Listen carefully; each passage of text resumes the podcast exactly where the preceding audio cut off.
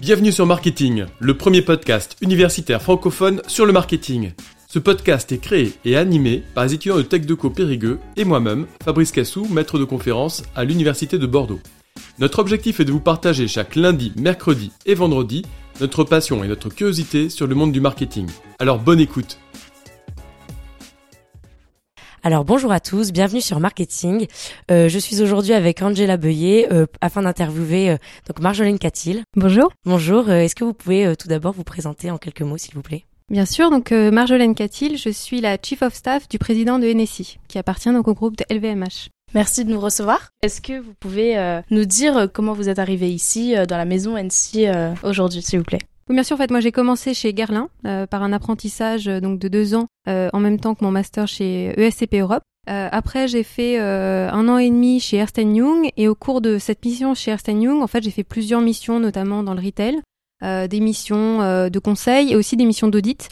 Et c'est là que j'ai découvert NC, euh, une espèce de pépite en Charente qui était totalement ouverte à l'international, voilà, qui portait tout ce que j'aime dans le luxe. donc j'ai voulu rejoindre rejoindre cette maison et puis je suis rentrée par la direction internationale. Donc est-ce que vous pouvez justement nous présenter la maison NC et le concept? Alors NC, donc c'est une maison qui a été fondée en 1765 par Richard NC. Richard NC, c'était en fait à la base un Irlandais euh, qui est venu euh, en Charente au moment de la guerre et qui est resté, qui a vu une immense opportunité euh, pour fonder une maison de négoce de cognac. Et à partir de là, donc la maison NC a grandi de plus en plus. Aujourd'hui, c'est quand même la première marque de spiritueux au monde, devant Jack Daniel qu'on connaît mieux en France, hein, mais c'est quand même une marque. c'est justement une marque surtout au rayonnement international parce qu'on vend plus de 99% à l'étranger finalement. C'est pour ça que c'est moins connu en France.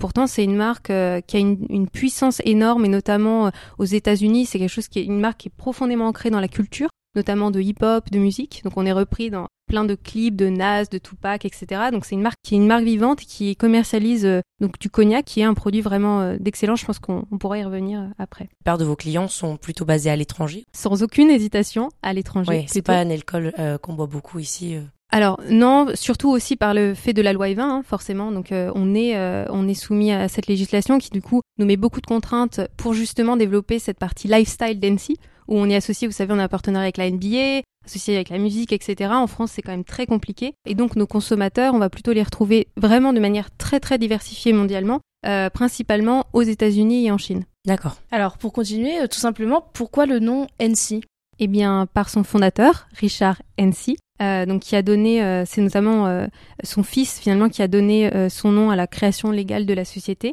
Et ce nom en fait a, s'est poursuivi de génération en génération. Ce qui est d'ailleurs très intéressant par rapport à cette maison et je pense que toutes les maisons LVMH ont aussi cette ce caractère très ancré dans l'histoire. On est par exemple le, en fait il y a eu deux familles qui ont fondé NC. il y a eu la famille NC qui était plutôt sur le côté négoce et on a eu la famille qui était plus sur le côté savoir-faire du, du, de Cognac qui était la famille Fiou. Et euh, c'est aujourd'hui, on en est à la huitième, huitième génération finalement de maîtres assembleurs. Donc de personnes qui s'occupent de sélectionner les eaux de vie du cognac et de faire en sorte que le cognac à la fin qu'on met dans notre bouteille, il est vraiment exceptionnel. Il a un goût très particulier. C'est cette famille-là qui s'occupe du coup de la fabrication Alors c'est aujourd'hui au comité dégustation, donc le comité qui s'occupe de sélectionner les eaux de vie, on retrouve Renaud Fiou de Gironde, qui est issu de cette huitième génération de maîtres assembleurs depuis la création de l'entreprise. C'est vraiment une histoire de transmission, de savoir, etc., euh, et qui accentue donc euh, vraiment l'histoire, euh, bah, l'histoire qui est tout autour de cette marque. Exactement. Oui, en fait on a on a vraiment deux, deux angles très forts pour NC. C'est vraiment notre spécificité. Euh, c'est autant cet ancrage dans le savoir-faire avec un lien. Enfin, le, fait de se rendre compte qu'il y ait huit générations qui se soient succédées, c'est pas pas anodin. Euh, on a euh, développé des choses depuis des centaines d'années qui sont encore là. Nos produits VS, VSOP, enfin donc nos gammes principales, elles sont là depuis des dizaines d'années. On n'est pas dans une création de produits nouveaux et, en fait on tue les anciens. On, a une continuité. Mais j'ai l'impression que c'est quelque chose de très propre aux maisons justement LVMH, non? Alors oui, totalement. Ça c'est vraiment, et moi c'est ce que j'aime dans ces maisons de luxe, c'est qu'on arrive finalement à voir, euh, à mettre en valeur un patrimoine et une histoire en leur donnant un coup de frais. Et là j'en viens au deuxième aspect d'Annecy, qui est tout cet aspect lifestyle. Euh, on est ancré dans les cultures locales d'une manière euh, vraiment, hyper enthousiasmante. C'est-à-dire qu'on va autant être ancré comme je, je, vous parlais plutôt dans la culture hip-hop aux États-Unis, etc. Mais maintenant, par exemple, en Afrique, on aide les nouveaux créateurs à se lancer, enfin les, nouveaux business. Donc on, on, fait partie finalement un petit peu de ce tissage culturel qui fait progresser les sociétés. Pour en revenir un petit peu au cognac, est-ce que vous pouvez nous expliquer comment et par qui il est fabriqué? Alors bien sûr, alors bon, on est plus de 1000 personnes chez NCR, hein, donc euh, par qui euh, ce n'est pas une personne, c'est une, une, belle collaboration euh, avec vraiment la recherche de l'excellence à, chaque étape. donc comment est fabriqué un cognac? On part déjà d'un vignoble, donc il faut savoir que la valorisation aussi du cognac, c'est du fait qu'elle dépend d'une AOC. Donc c'est une AOC qui est située autour de Cognac, donc en Charente, au-dessus de Bordeaux, donc avec une, superficie vraiment délimitée. On récolte donc ce raisin principalement de l'uni blanc qui vient de cette surface. On le, on, transforme en vin. Après, on fait une double distillation dans un alambic charentais. Donc vraiment, on va récolter ce qui est l'essence même euh, du raisin. Et ensuite, on va le mettre dans des barriques pour le faire vieillir. Et là, on va arriver dans une autre étape qui est tout aussi importante que ce, choix du raisin et le, le fait de, le distiller, c'est le fait de choisir. Et c'est là que justement entre en, jeu euh, le maître assembleur. Il va déguster en fait tous les, jours à 11h, ils se réunissent euh, dans le bureau du comité de dégustation. Ils vont tester chaque eau de vie et ils vont voir comment les assembler pour à la fin créer le bon profil du cognac. Et il faut savoir qu'après, quand on se dit qu'on vend quand même, nous, des centaines de millions de bouteilles par an, quand on parle du VS, ça doit être toujours le même profil organoleptique. Donc en fait, à partir de vignobles différents, d'années différentes, recréer le même euh, blend, le même mélange, c'est une prouesse. Et c'est d'ailleurs ce que m'avait dit un des membres du comité de dégustation, euh, Alain Deray, m'avait dit, mais en fait, faire un super millésime de 100 bouteilles, c'est pas, entre guillemets, si dur que ça. Par contre, faire des millions de bouteilles qui ont le même profil organoleptique, ça c'est vraiment une prouesse. Et euh, pour revenir euh, au vignoble, est-ce que vous pouvez rappeler à nos auditeurs ce qu'est un vignoble AOC, s'il vous plaît? Euh, Oui, donc AOC, c'est l'appellation d'origine contrôlée. Donc c'est tout simplement une, limite géographique. On indique que géographiquement, cette parcelle-là fait partie de l'AOC, cette parcelle-là n'en fait pas partie. Donc nous, pour pouvoir écrire cognac sur nos bouteilles, le raisin doit provenir de cette AOC. Sinon, on ne peut pas dire que c'est du cognac. Une autre, d'autres critères aussi de l'AOC, euh, c'est le fait par exemple qu'on ne peut pas faire, je vous parlais de barriques, on ne peut pas utiliser par exemple des barriques qui ont contenu du whisky. C'est obligatoirement des barriques qui ont contenu euh, du raisin. Sinon, on peut pas. C'est pas appelé du cognac. Donc c'est en fait des règles très très fermes, mais en même temps qui ont donné une spécificité au cognac, notamment par rapport au whisky, qui est plus sur de l'innovation. Nous, on est vraiment sur un profil très très cadré euh, et qui du coup, d'un point de vue consommateur, est facilement identifiable. C'est-à-dire qu'ils savent absolument ce qu'ils vont trouver. Donc ça donne une grande richesse et c'est pour ça que souvent, euh, on est quand même positionné de manière euh, plus premium que nos concurrents spiritueux. Il y a quand même une recherche de l'innovation dans la maison NC. Alors on ne fait que ça, mais en effet, comme ce produit finalement il est, il est très sacralisé, on limite l'innovation. Enfin, l'innovation elle est au quotidien, comme je vous l'ai dit, pour réussir à faire cette prouesse. Euh, on va beaucoup plus aller finalement dans l'innovation dont je vous ai parlé, qui est de l'innovation culturelle, l'innovation autour du produit. On fait des éditions limitées. Euh, on a des partenariats, par exemple, avec la NBA, qui est euh, quand même un partenariat mondial assez impressionnant. quand on sait que la NBA, c'est un milliard de fans hein, à travers le monde au minimum. Au minimum. donc c'est plutôt, en fait, en essayant de, pousser toute cette dimension lifestyle d'NC qu'on innove. Et après, le produit, en fait, on, le, on, le, respecte plutôt. Comment se fait-il que NC soit la marque de cognac et comment elle a réussi à émerger par rapport aux autres marques de, cognac, aux autres produits de cognac? Alors, c'est une bonne question.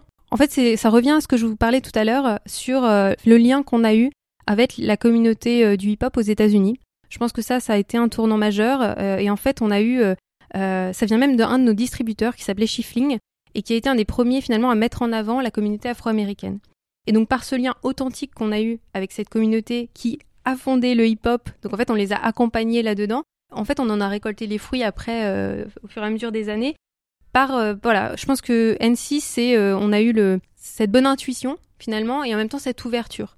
N6 a toujours été sur le fait de s'ouvrir aux cultures locales et grâce à ça, ça nous a permis de finalement nous mélanger avec elles et donc de d'arriver à être en premier devant les autres maisons de cognac. Donc, euh, vous nous avez dit que euh, les, vos, principaux, vos principaux clients pardon, étaient situés euh, à l'étranger. Est-ce qu'il y a un profil particulier avec lesquels vous traitez ou pas? Alors, tout le monde s'approprie NC, justement, comme je vous disais, d'une manière locale. si je reprends, si je pars de la Chine, cette fois-ci, le cognac est principalement consommé à l'occasion des repas.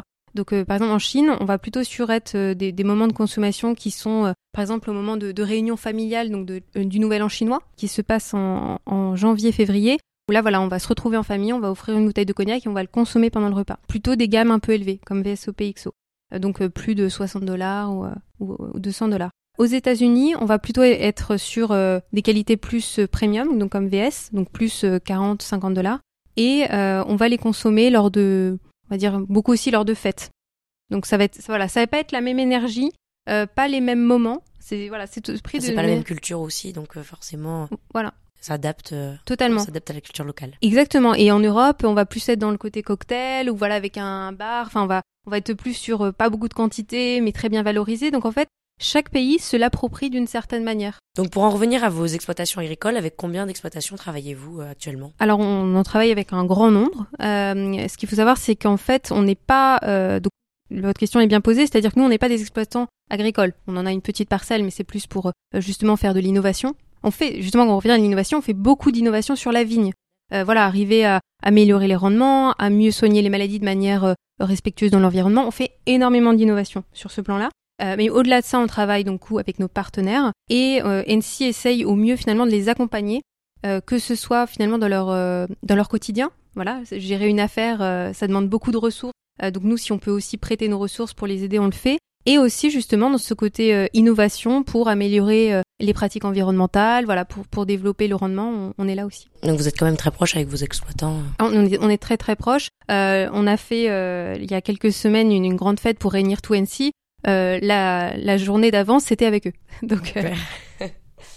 Et comment sont distribués vos produits Où on peut les trouver Alors vous pouvez les trouver euh, à peu près partout. Hein. Euh, c'est, euh, ils sont distribués dans les dans les grandes surfaces. Après, forcément en France, comme c'est pas un marché, le, marché principal, voilà, vous allez vous allez les trouver de manière plus restreinte. mais mais voilà, dans les aux États-Unis, vous vous baladez dans n'importe quel ce qu'on appelle des liquor stores. Donc aux États-Unis, c'est des magasins où on ne vend que des spiritueux. vous allez trouver un rayon NC bien fourni et qui se défournit très vite. et justement, vous disiez que en France, c'était pas un alcool extrêmement consommé, contrairement à par exemple les États-Unis. Comment vous faites en France euh, pour la publicité, euh, ce genre de choses, à cause de la loi E20 qui, euh, qui régit la loi concernant l'alcool? Alors totalement. Alors en fait, en France, on peut mettre en avant le savoir-faire. C'est quelque chose qu'on peut faire, donc on, le fait. Euh, et après, on essaye justement d'être plus sur, euh, d'être dans les lieux de consommation directement. C'est-à-dire sans faire de publicité, etc. On va être dans les lieux de consommation. On va être dans les palaces aussi. Hein. On essaye de, pousser aussi ces segments-là. Donc on trouve d'autres manières. Euh, là où c'est, moi je trouve personnellement dommage, c'est qu'en fait Annecy c'est tellement plus que le savoir-faire qui est énorme, mais voilà, il y a, y a tous ces deux dimensions dont je vous ai parlé. Euh, donc voilà. Donc, mais on, on, pousse du coup surtout la dimension savoir-faire et la dimension luxe. Ok, super. Vous organisez des événements justement autour d'Annecy, autour de ce savoir-faire, autour des partenariats avec par exemple la NBA euh, euh, dans l'année? Alors, on ne peut pas en France, si c'était la question. Euh, c'était la question en France Alors en France, à l'international. Euh... Alors des événements NBA, on en a euh, constamment hein, à travers le monde. On a euh, justement des. Vous pouvez regarder euh, sur internet. On a fait des, des, terrains de basket dans des lieux improbables, Sydney en Australie, tout en haut de Tours en Chine, etc. Enfin donc on fait vraiment de, de gros événements avec la NBA. On a forcément on suit euh, tout le planning de la NBA avec le All-Star Weekend, avec les playoffs, etc. Donc il y a énormément de, gros gros événements euh, autour de la NBA. Euh, et en France, on fait aussi des événements. Par exemple, on avait une édition limitée avec les Twins. Vous savez, ces danseurs, les danseurs de Beyoncé, qui sont français. et eux, on a pu faire un événement avec eux. voilà. Et quelles sont les retombées concrètes de ce genre d'événement? Par exemple, un événement organisé avec la NBA, comment vous allez pouvoir percevoir les retombées qualitatives et quantitatives? Alors c'est un bon point. Alors, donc on a deux choses. Euh, premièrement, d'un point de vue quantitatif, en fait, on fait des éditions limitées NBA. Donc on va voir si euh, toutes nos, tous nos volumes de ces éditions limitées sont vendus et en combien de temps. C'est surtout ça qui est intéressant. Et euh, un deuxième point, c'est qu'on va étudier les médias. Les, les, réseaux, les réseaux sociaux et on va voir justement est-ce que on améliore finalement l'engagement qu'on fait de, du public ou pas, quelle zone, on va voir quel type aussi de personnes on engage c'est aussi important pour nous de comprendre à qui on parle. NC, donc, comme je vous ai raconté par rapport à l'histoire, on a quand même commencé notre euh, grande histoire et notre ascension avec la communauté. Et c'est quelque chose qui est resté très fort et qu'on a toujours envie de valoriser, donc on est particulièrement attentif à ce que pensent les gens d'NC, qui ils sont, euh, pour finalement euh, en fait se nourrir d'eux autant qu'ils se nourrissent de nous. C'est vraiment un échange. Et pour en revenir toujours à la NBA, excusez-moi, euh, pendant le Covid, donc on, la NBA a été aussi extrêmement affectée euh, concernant les playoffs, tout ça, où ils étaient dans, des bulles. Vous, comment vous avez vécu justement cet impact euh, au sein Euh, ce qui est intéressant, c'est qu'en fait, NC est un modèle très diversifié, comme je le disais. Euh, on est bien réparti entre la Chine, les États-Unis, euh, l'Afrique, l'Europe, etc. Donc, au moment de la crise Covid, en fait, quand, quand un marché va mal, l'autre marché peut aller très bien. donc, en fait, nous, la crise Covid, on l'a plutôt beaucoup mieux vécue que d'autres marques, parce qu'on avait cet équilibre géographique. certains de nos concurrents étaient quasiment totalement concentrés en Chine, donc eux, ils ont eu beaucoup de difficultés pendant le Covid. Donc, on a, on a cette force d'être diversifié. Ok, super. Bah, maintenant, on va parler un petit peu plus de vous euh, et de votre parcours. Donc, euh, je laisse la parole à Angela. Alors, tout d'abord, une question euh, toute simple. Comment êtes-vous rentrée dans la maison NC Comme je disais, en fait, j'ai fait, j'ai fait une mission pour externe pour NC. donc, je suis venue, je suis venue en Charente, à Cognac, découvrir, voilà, découvrir la maison, l'entreprise, les gens aussi, parce qu'il y a quand même une, une atmosphère assez particulière du fait que c'est une maison, voilà, où, il y a des, il y a des gens qui sont là de famille en famille, donc il y a, un ancrage euh, dans l'histoire. Et, euh, et, en même temps, j'ai eu ce, voilà, ce que je vous ai dit, ce, finalement cette ouverture sur le monde d'Annecy, euh, qui est hyper présente aux États-Unis, en Chine, donc qui m'a tout de suite attirée. donc j'ai demandé de, rejoindre Annecy et j'ai été j'ai été engagée dans la direction internationale pour le directeur international Boris de Vromen et j'ai commencé par de l'analyse commerciale. Donc j'ai analysé finalement quand je vous parlais des éditions limitées, j'analysais justement euh, ces performances euh, business des, éditions marketing. Euh, ce qui était très intéressant. Et après, en fait, de fil en aiguille, j'ai été responsable de toute ce qu'on appelle la business intelligence. Donc, c'est justement cette réflexion business qui va allier bah, qu'est-ce que nous on propose, comment réagissent les marchés. Voilà, c'est comment ramener vraiment au terrain et au concret la stratégie marketing qu'on peut faire. C'est pour lier les deux. C'est-à-dire qu'on peut avoir de très belles idées marketing, très créatives, et ce sera génial et ce sera beau, mais peut-être que c'est pas totalement en adéquation avec le marché. Donc tout l'enjeu finalement de cette direction internationale, c'est d'arriver à créer des ponts entre des idées qui essayent aussi de tirer le marché vers d'autres idées, d'être un peu visionnaires, mais en même temps en reconnaissant une certaine réalité terrain, de tout lier. Et donc j'étais vraiment, et du coup j'essayais de lier aussi avec euh, la supply chain, la finance, j'essayais vraiment d'être cette courroie qui euh, voilà identifie des opportunités, des problèmes, qui, qui brise un peu aussi des silos qu'on peut parfois avoir entre directions, mais pour créer en fait une énorme valeur et une, aussi une réactivité. Parce que c'est aussi ça le point des maisons qui sont ancrées dans le temps et dans l'histoire. C'est que parfois, bah, forcément, on est moins agile qu'une start-up. il faut pas s'essouffler. Voilà, il faut pas s'essouffler, puis il faut aussi, euh, vu le forcément le l'agenda qu'on a tous les jours, malgré tout prendre le temps d'aller se parler, etc., pour créer des, des connexions. Quel est le nom exact du poste que vous occupez et en quoi consiste-t-il, s'il vous plaît? Donc mon métier c'est Chief of Staff du président de NC. Euh, il s'agit en fait de gérer les projets stratégiques euh, de la marque, euh, le plus souvent confidentiels pour le président. Justement, vous êtes un, maillon entre guillemets entre le président et tous les autres départements de l'entreprise. Et généralement, dans les entreprises, on les accuse un peu d'être trop en silo. Chacun est dans son coin et justement, vous arrivez à, à créer une sorte de symbiose, en tout cas une unité entre les différents départements, marketing, commercial, logistique, supply chain, etc. C'est un, très bon point. C'est ça. En fait, une des parties, donc, c'est vraiment de faire avancer ces projets stratégiques. Et la deuxième euh, casquette qui est importante pour moi, c'est justement d'être à l'écoute de ces équipes, de pouvoir en fait avoir une approche très de type ascenseur. C'est-à-dire, je vais, je vais monter très haut, je vais devoir, euh, comment dire, je vais devoir embarquer des présidents, d'autres maisons, des directeurs, etc.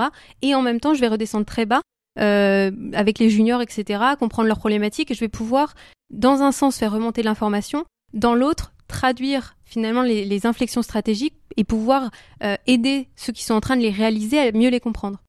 Et justement, dans ce rôle-là, vous êtes toute seule ou vous avez un, coéquipier, un collègue? Alors non, je suis toute seule. En plus, comme la plupart des informations que je traite sont quand même confidentielles, on peut pas être, euh, voilà, on peut pas en faire ça à, beaucoup. Euh, mais pour autant, en fait, dès que j'ai des, des sujets, en fait, je peux me reposer sur d'autres personnes, des autres équipes. En fait, j'ai eu, par exemple, là, j'ai pu faire toute une, une, accélération de la société par rapport au Web 3. Euh, donc ce que j'ai fait, c'est que j'ai constitué une, une, équipe de manière euh, totalement organique et non, enfin non euh, officielle, avec des différentes personnes qui avaient envie, tout simplement, de progresser sur ces sujets. Et voilà, et en fait, on l'a fait ensemble. Donc ça se fait très naturellement. Il n'y a pas besoin d'avoir toujours une structure hiérarchique derrière. Juste pour rebondir, comment vous avez réussi à être identifié pour arriver à ce poste à tant de responsabilités en étant relativement jeune? Je pense que ça se fait déjà aussi, surtout par des rencontres. C'est-à-dire que les, les rencontres qu'on peut qu'on peut faire et toujours une envie de de s'enrichir grâce à ces rencontres, de progresser. Bien sûr, à mon avis, il faut des compétences, hein, un certain socle de compétences, mais c'est grâce au fait qu'on cherche à, renforcer finalement son, intériorité. Hein. Euh, constamment, mon, mari est professeur de philosophie, donc je pense que ça doit y jouer. mais voilà, on, cherche constamment à progresser, à, développer de, des qualités fortes, même si voilà, ça demande beaucoup d'efforts, c'est pas forcément facile. Hein. et à un moment donné, il y aura la bonne rencontre au bon moment qui vont faire que voilà, tout ça finalement qu'on a planté, qu'on a fait grandir pendant un certain nombre d'années, bah, ça se met, ça se concrétise. Vous pensez que là-dedans, il y a un petit peu de chance aussi ou pas forcément? Alors, il y a toujours un facteur chance. Hein, et c'est aussi pour ça, je pense que, comment dire, quand parfois les, gens se demandent, mais moi je fais tout, etc. Et pourtant ça tombe pas. Bah, en fait, à un moment donné, il y a, le kairos, il y a l'équation entre euh, moi qui me suis préparé, parce que s'il n'y a pas ça, bah, ça va pas marcher, et la fenêtre qui s'ouvre à un moment donné. Donc, faut être préparé à sauter dans la fenêtre. Au bon moment. Est-ce que vous pouvez nous raconter euh, une ou plusieurs rencontres marquantes euh, durant votre parcours? Bah moi, ma plus grande rencontre, c'est mon mari. Hein. J'ai transformé ce podcast en, en déclaration, mais euh, c'est clairement lui qui a été, euh, comment dire, qui a été là, qui a été le plus attentif, qui m'a aussi aidé justement à, à, faire cette progression, qui est pas juste, euh, c'est pas une histoire de comment on se présente d'une manière superficielle, c'est une manière de comment au quotidien on se construit chaque jour pour essayer d'être quelqu'un de toute simplicité un tout petit peu meilleur, mais à la fin, voilà, c'est la somme de tout ça qui fait qu'on en vient, à, en fait, on en vient à être à la place où, qui nous correspond. C'est-à-dire que moi, je me suis toujours dit que, voilà que j'aspirais euh, à une carrière assez ambitieuse, hein, ça je le, le cache pas. Euh, mais en même temps, c'est surtout parce que je ressens que c'est là qu'est ma place et j'ai envie de le prendre d'une belle manière. Et ça, mon mari est, toujours là pour m'aider à le faire. Vous êtes combattante d'un sport de combat, donc de MMA. Est-ce que euh, cette partie-là de votre vie a eu un impact dans votre vie professionnelle au sein d'Ensi Alors, on a bien rigolé.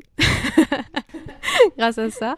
Euh, alors oui, je pense que ça, de toute façon, ça a un impact parce que encore une fois, si je reviens au fait de, construire son intériorité, euh, ça, nécessite quand même de se dépasser, de faire ce genre de choses. Hein. Ça veut quand même dire euh, se retrouver dans une cage avec une personne qui, euh, voilà, qui veut nous mettre des coups de poing, etc.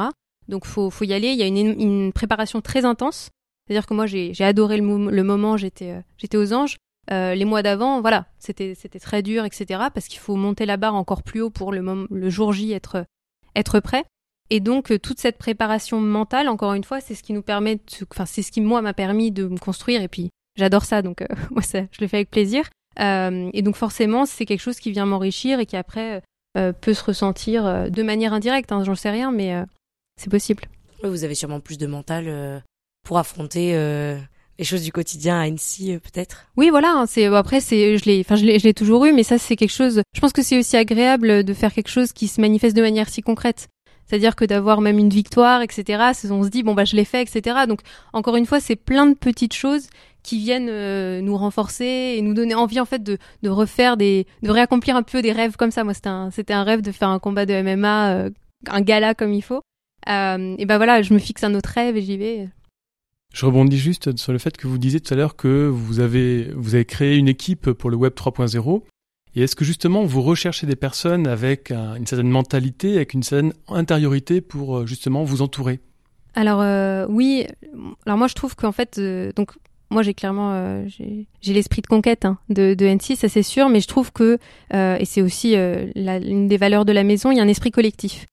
Et cette équipe donc de, Web 3, je l'ai vraiment initié avec un certain état d'esprit et les personnes qui sont venues avaient cet état d'esprit qui était de euh, on, en veut, on, va donner, on va voilà, on va s'éclater en travaillant très dur et en même temps on a cet état d'esprit qui est que ensemble on va créer quelque chose qui est beaucoup plus gros que si le meilleur d'entre nous se mettait tout seul à faire quelque chose dans son coin.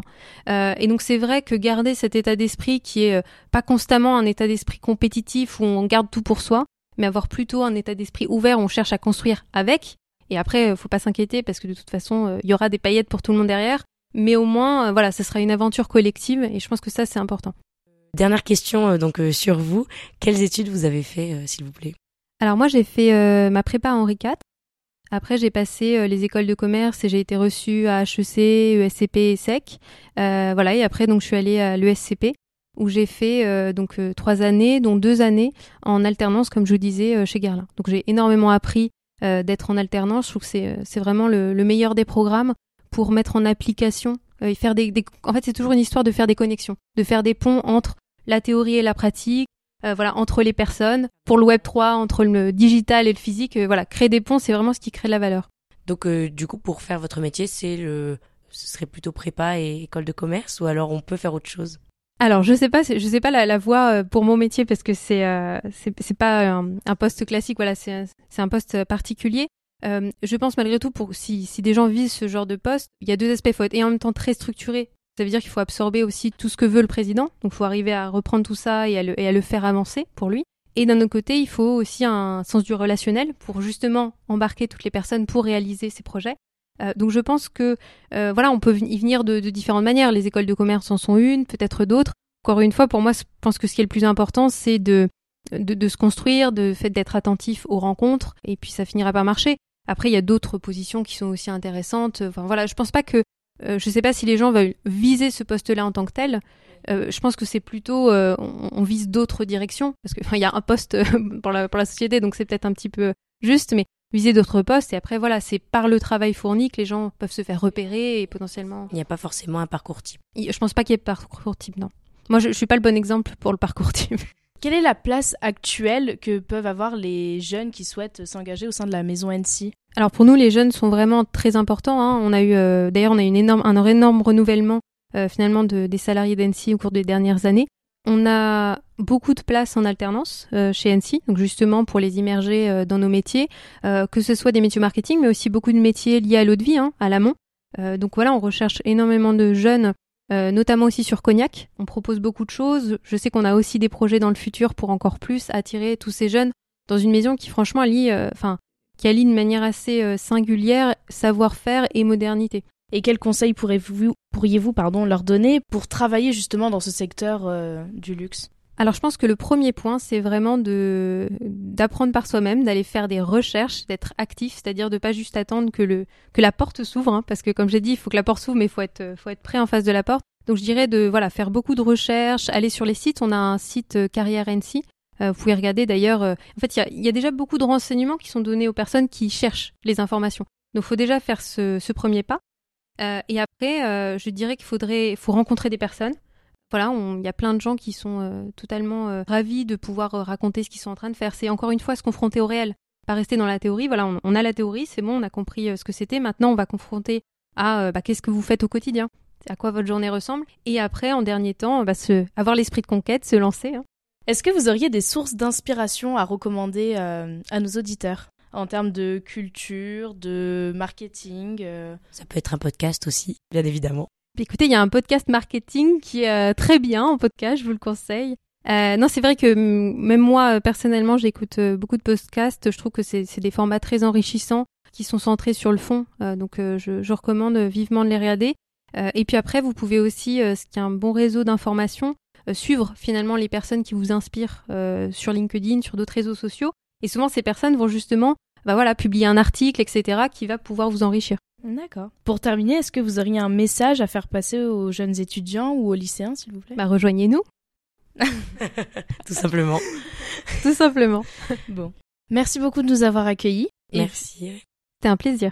À bientôt sur Marketing. Voilà, on se retrouve pour un prochain épisode, donc merci et bonne continuation à vous. Merci. Au revoir. Merci à tous d'avoir suivi cet épisode. Vous pouvez nous aider dans notre démarche en vous abonnant à notre podcast et en laissant un commentaire. Merci pour votre soutien et votre écoute et à très bientôt sur Marketing, le podcast universitaire pour tous les cueils du marketing.